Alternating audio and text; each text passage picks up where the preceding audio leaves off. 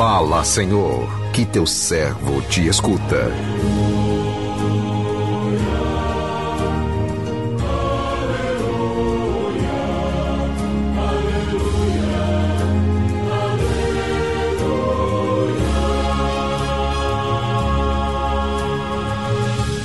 O Senhor esteja convosco, Ele está no meio de nós. Proclamação do Evangelho de Jesus Cristo, segundo Mateus. Glória a vós, Senhor. Naquele dia, Jesus saiu de casa e foi sentar-se às margens do mar da Galileia. Uma grande multidão reuniu-se em volta dele. Por isso, Jesus entrou numa barca e sentou-se enquanto a multidão ficava de pé na praia. E disse-lhes muitas coisas em parábolas. O semeador saiu para semear. Enquanto semeava, algumas sementes caíram à beira do caminho e os pássaros vieram e as comeram. Outras sementes caíram em terreno pedregoso, onde não havia muita terra. As sementes logo brotaram porque a terra não era profunda mas quando o sol apareceu, as plantas ficaram queimadas e secaram porque não tinham raiz. Outras sementes caíram no meio dos espinhos. Os espinhos cresceram e sufocaram as plantas.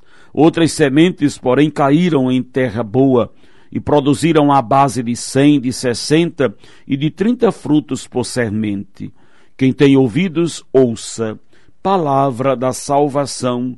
Glória a vós, Senhor.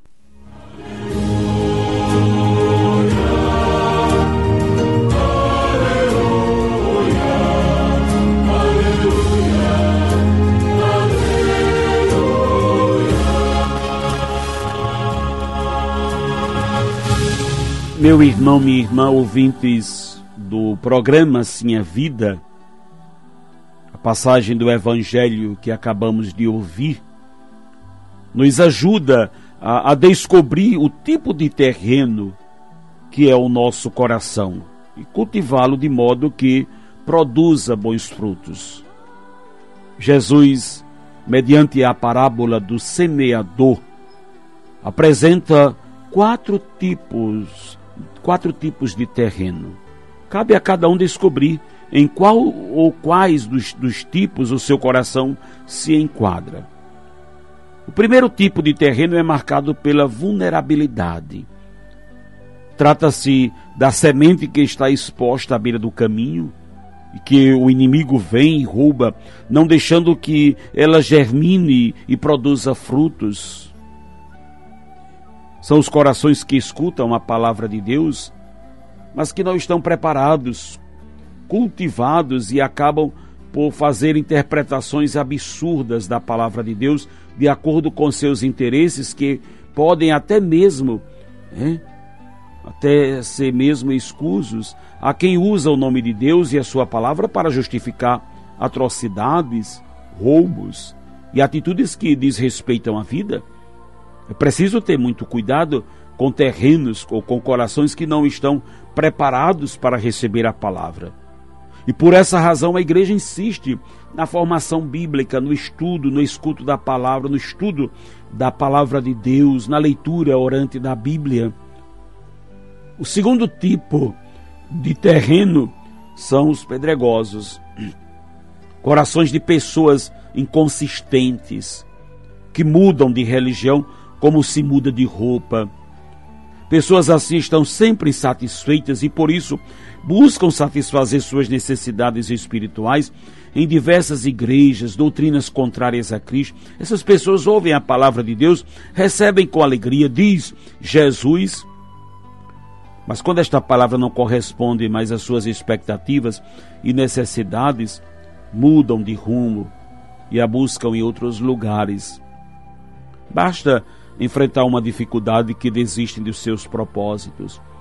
Fazem como o povo hebreu no deserto, murmura contra Deus, prefere ir com, por outros caminhos que prometem facilidades, mesmo que estas facilidades custem a sua liberdade e a sua vida. O terceiro tipo de terreno é o dos espinhos. São aqueles corações mais preocupados com os afazeres da vida com a busca pelo dinheiro, as posses, do que com a busca de Deus, o amor ao próximo.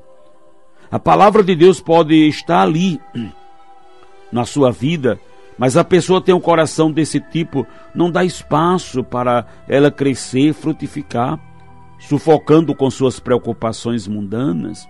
Há quem encontre tempo para tudo na vida, menos para Deus.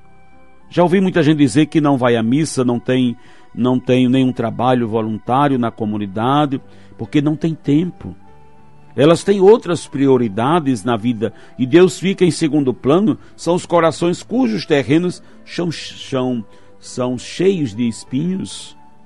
E por fim, aos de bom coração. Coração ou corações comparados a terrenos de terra boa. São aqueles que ouvem a palavra de Deus e a colocam em prática, de modo que ela produza frutos aqueles que amam os seus semelhantes, que agem como com justiça, que praticam obras de caridade, que se dedicam gratuitamente em fazer o bem, não importa a quantidade de suas obras de bondade, mas a qualidade delas, diz Jesus que uns produzem cem, outros sessenta, outros trinta por um. Com qual desses terrenos nosso coração mais se parece? Ou temos um pouco de cada um deles em nós? Não importa. O que mais importa é como vamos cultivá-lo aqui, daqui para frente. Por mais árido que seja, se houver empenho no seu cultivo, ele poderá produzir frutos. Cada pessoa deve se esforçar para que seu coração se transforme em terreno de terra boa. Deus dá a semente igualmente a todos. A diferença está no tipo de terreno onde essa semente cai e como ela será cultivada. Que nos esforcemos para fazer de nosso coração um terreno cuja terra seja fecunda e que produza muitos frutos em prol da vida. Tudo o que nós precisamos é ter ouvidos para ouvir a palavra de Deus que é semeada em nosso coração. O bom semeador, Jesus, semeia Sua palavra em nosso coração o que nós precisamos é que nossos ouvidos sejam como um campo bom, um campo que realmente acolha a semente, que permita a semente da palavra entrar, penetrar, permanecer e produzir frutos em nós. Você sabe que o homem do campo está lá trabalhando de uma forma árdua para o seu plantio, mas não basta somente jogar a semente. É preciso cuidar da semente semeada. É preciso cuidar do solo onde a semente foi semeada. É preciso cuidar das arestas e também daqueles que podem roubar as sementes que foram semeadas, como os pássaros, os ventos, o terreno, se ele é perigoso, se contém espinhos, tudo precisa ser cuidado. Nós também. Não podemos acolher a palavra de Deus de qualquer jeito. Veja, nós muitas vezes estamos querendo que Deus realize uma obra em nossa vida, mas a obra de Deus já está sendo realizada. A obra de Deus acontece por meio da Sua palavra, porque a palavra de Deus tem o poder de transformação, de cura, de libertação. A palavra de Deus é a ação de Deus que faz nova todas as coisas. A palavra de Deus é a palavra que no princípio criou todas as coisas. A palavra de Deus é a palavra que encarna no meio de nós e basta uma palavra dele para que o nosso coração seja transformado, mudado. Agora é preciso acolher a palavra. Infelizmente, meus irmãos e irmãs, estamos muitas vezes distraídos, estamos ouvindo essa palavra de qualquer jeito, não damos à palavra a atenção que ela realmente merece para que ela realmente entre em nós, penetre em nós, permaneça em nós, produza frutos na nossa vida. É preciso lutar. Lutar com todo o nosso empenho para combater o espírito da dispersão, para não ficarmos dispersos. Estamos lá participando da missa e alguns entendem totalmente errado, acham que participar da missa, é ir lá para receber a comunhão e a Eucaristia. Sim, a comunhão, a Eucaristia é o banquete eucarístico que nos é dado, mas o banquete eucarístico é, não é precedido, é? pelo contrário, ele vem junto com o banquete da palavra. A Eucaristia é a Eucaristia por causa do poder da palavra, é por isso que a palavra é proclamada, é por isso que a palavra nos é dada, porque só ela pode preparar o nosso coração para que a Eucaristia realmente realize a obra de Deus na nossa vida. Não participe mais da missa de forma distraída, não participe mais da missa disperso, não diga somente da celebração da missa, digo de todas a, toda a nossa vida.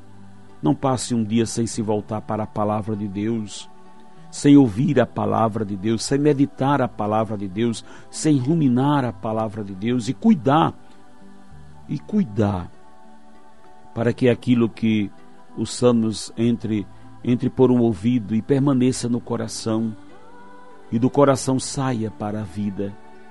Porque tem palavras que entram por um ouvido, ou que nem entram nos ouvidos, já voltam. Outras entram e saem. Que a palavra de Deus permaneça, produza muitos frutos na nossa vida, que tenhamos fome da palavra de Deus né? e nos sintamos assim motivados a fazer esse caminho de volta. Quantas pessoas que diziam, reclamavam porque as igrejas estavam fechadas, durante aquele tempo muito forte né, da pandemia. Claro que ainda não passou, mas graças a Deus nossas igrejas estão abertas, as missas já podem ser presencial. E agora, qual é a sua desculpa? Qual é a sua desculpa? Por que ainda você não fez um caminho de volta? Por que você ainda não se sente motivado para voltar, para se encontrar com a sua comunidade? para dar esse dinamismo à sua fé, né? se alimentando, se fortalecendo sempre da palavra de Deus e da comunhão eucarística. Não fique na desculpa, porque você já saiu de casa para ir ao banco, já vai ao mercado, já foi ao salão de beleza, já foi à praia, já viajou. E qual é a sua desculpa de não poder ainda, de não ter feito esse caminho de volta? para participar da Eucaristia, da vida da comunidade? Né? Será que o grande, o único perigo só está na igreja, só está lá na igreja? Todos os outros espaços com muito respeito, dentro das nossas necessidades, né? Então, meu irmão, minha irmã, é hora da gente sair dessa justificativa, né? Que não, não justifica, não explica o porquê ainda não fizemos esse caminho de volta, né? Então é hora da gente pensar e dar prioridade a Deus. Né? Priorizar essa palavra que é tão importante e tão necessária para a edificação da nossa vida, para o cumprimento daquilo que é a vontade de Deus na nossa vida. Que Deus nos abençoe, né? que Deus desperte dentro de cada um de nós o ânimo, a coragem e assim façamos esse caminho de volta, a retomada né, da nossa caminhada de fé. Né? Então acabou aquela justificativa, tantas pessoas que lamentavam, que criticavam, que não concordavam porque as igrejas estavam fechadas. As igrejas estão abertas. As missas já podem ser agora presencial. E você já voltou? E por que ainda não voltou? E por que ainda não voltou? Qual é a sua desculpa? Qual é a sua né, explicação? Né? a sua tentativa de querer justificar o porquê você não voltou. Se você já está vivendo né, em tantos outros lugares, dando e buscando né, a retomada da dinâmica da vida, mas é preciso agora. Graças a Deus já deu certo, sim. Acredito que você já tomou a sua vacina e agora é hora de se encorajar para fazer o caminho de volta. Você precisa de Deus, eu também preciso de Deus. E não fique naquela desculpa de que em casa eu rezo, hein? Em casa eu rezo e pronto. Não saia dessa, dessa explicação que não explica, como eu já disse, né? do individualismo, do comodismo, desculpe, às vezes até da preguiça. Né? Então saia, né? desperte, levanta-te, né? faça você agora o seu caminho de volta que bom né? você poder dizer: Voltei, Senhor, porque até aqui o Senhor me ajudou, até aqui o Senhor esteve, está e estará sempre comigo, me orientando, conduzindo os meus passos. Então faça, meu irmão, o caminho de volta. Sinta-se motivado para beber na fonte da palavra de Deus, na fonte da mesa da Eucaristia que nos dá Jesus, pão vivo descido do céu. Sinta-se motivado para viver esse reencontro com a sua comunidade de fé. Que Deus nos abençoe. Amém. Agora.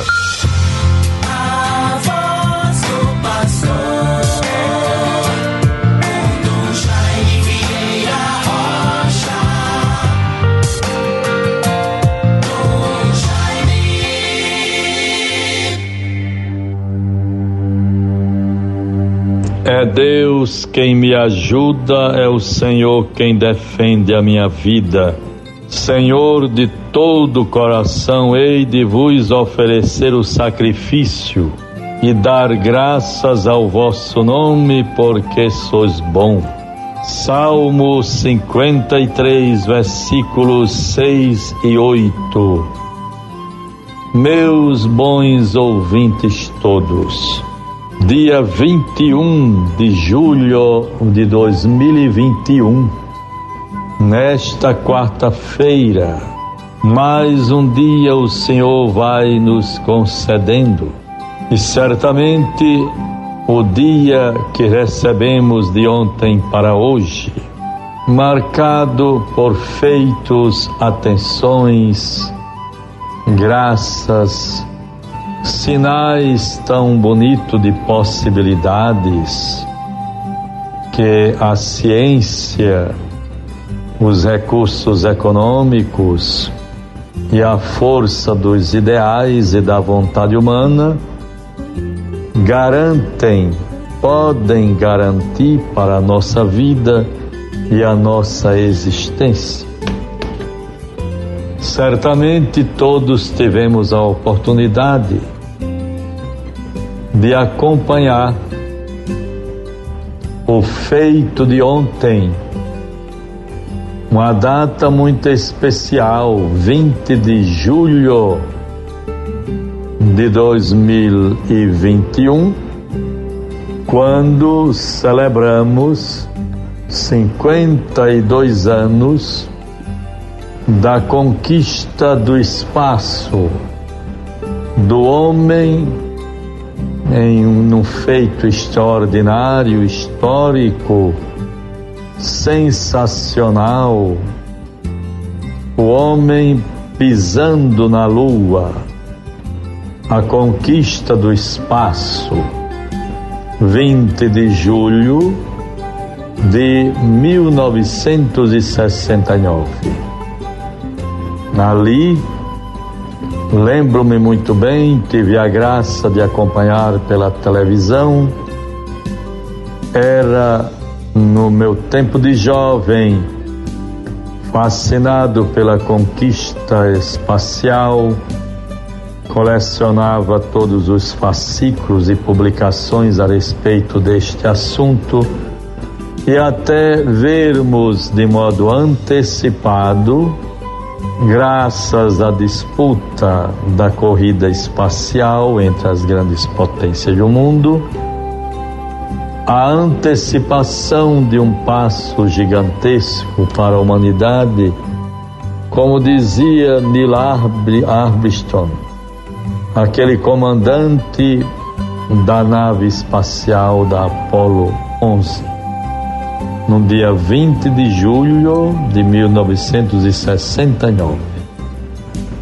E aquela frase tão bonita do homem ao comandante da nave ao pisar na lua, um passo importante para o homem e um gigantesco passo para a humanidade. Um pequeno passo para o homem diante ou sobre a superfície da Terra e um gigantesco passo para a humanidade. Vivendo e celebrando, portanto, 52 anos daquele feito histórico e inusitado para a história da humanidade, Jeff Bezos realiza o seu desejo de em tão pouco tempo experimentar, contemplar a Terra numa distância extraordinária, vencendo a atmosfera e podendo contemplar a Terra de mais alto um pouco em apenas 10 minutos. Isso tudo muito bonito, graças a Deus, 52 anos. Começam, portanto, há 52 anos, quando começavam os voos tripulados da conquista do espaço.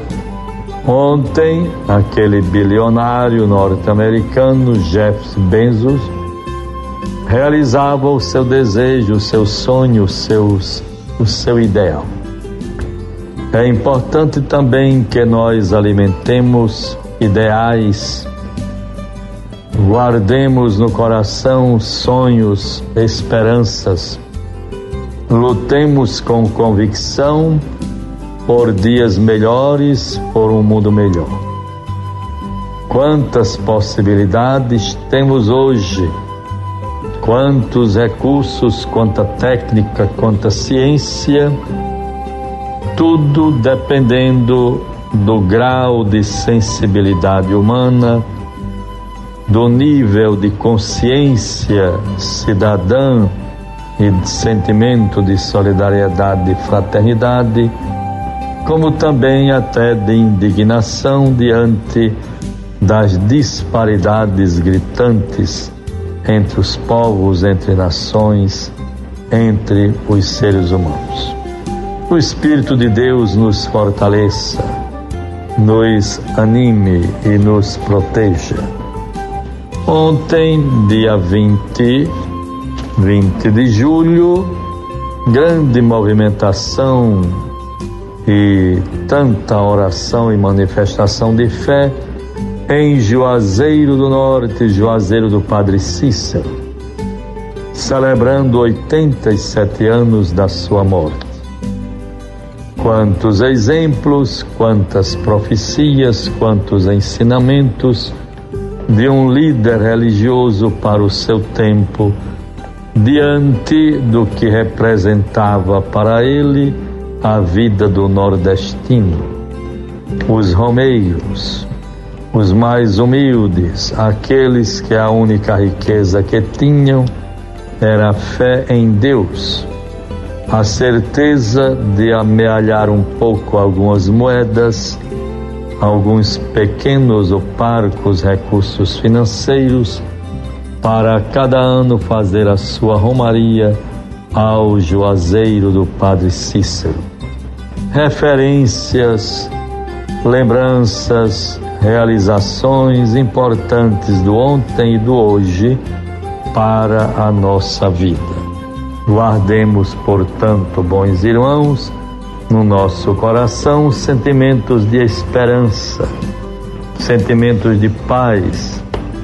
Tenhamos cuidado com tudo aquilo que vai se constituindo como que o radicalismo de interesses, tudo aquilo que vai certamente gerando cada vez mais confrontos, rivalidades, que em tudo reine a concórdia, o bom senso, os sentimentos humanos de civilização, de respeito aos processos históricos e a tudo mais que compõe a vida humana no tempo de hoje.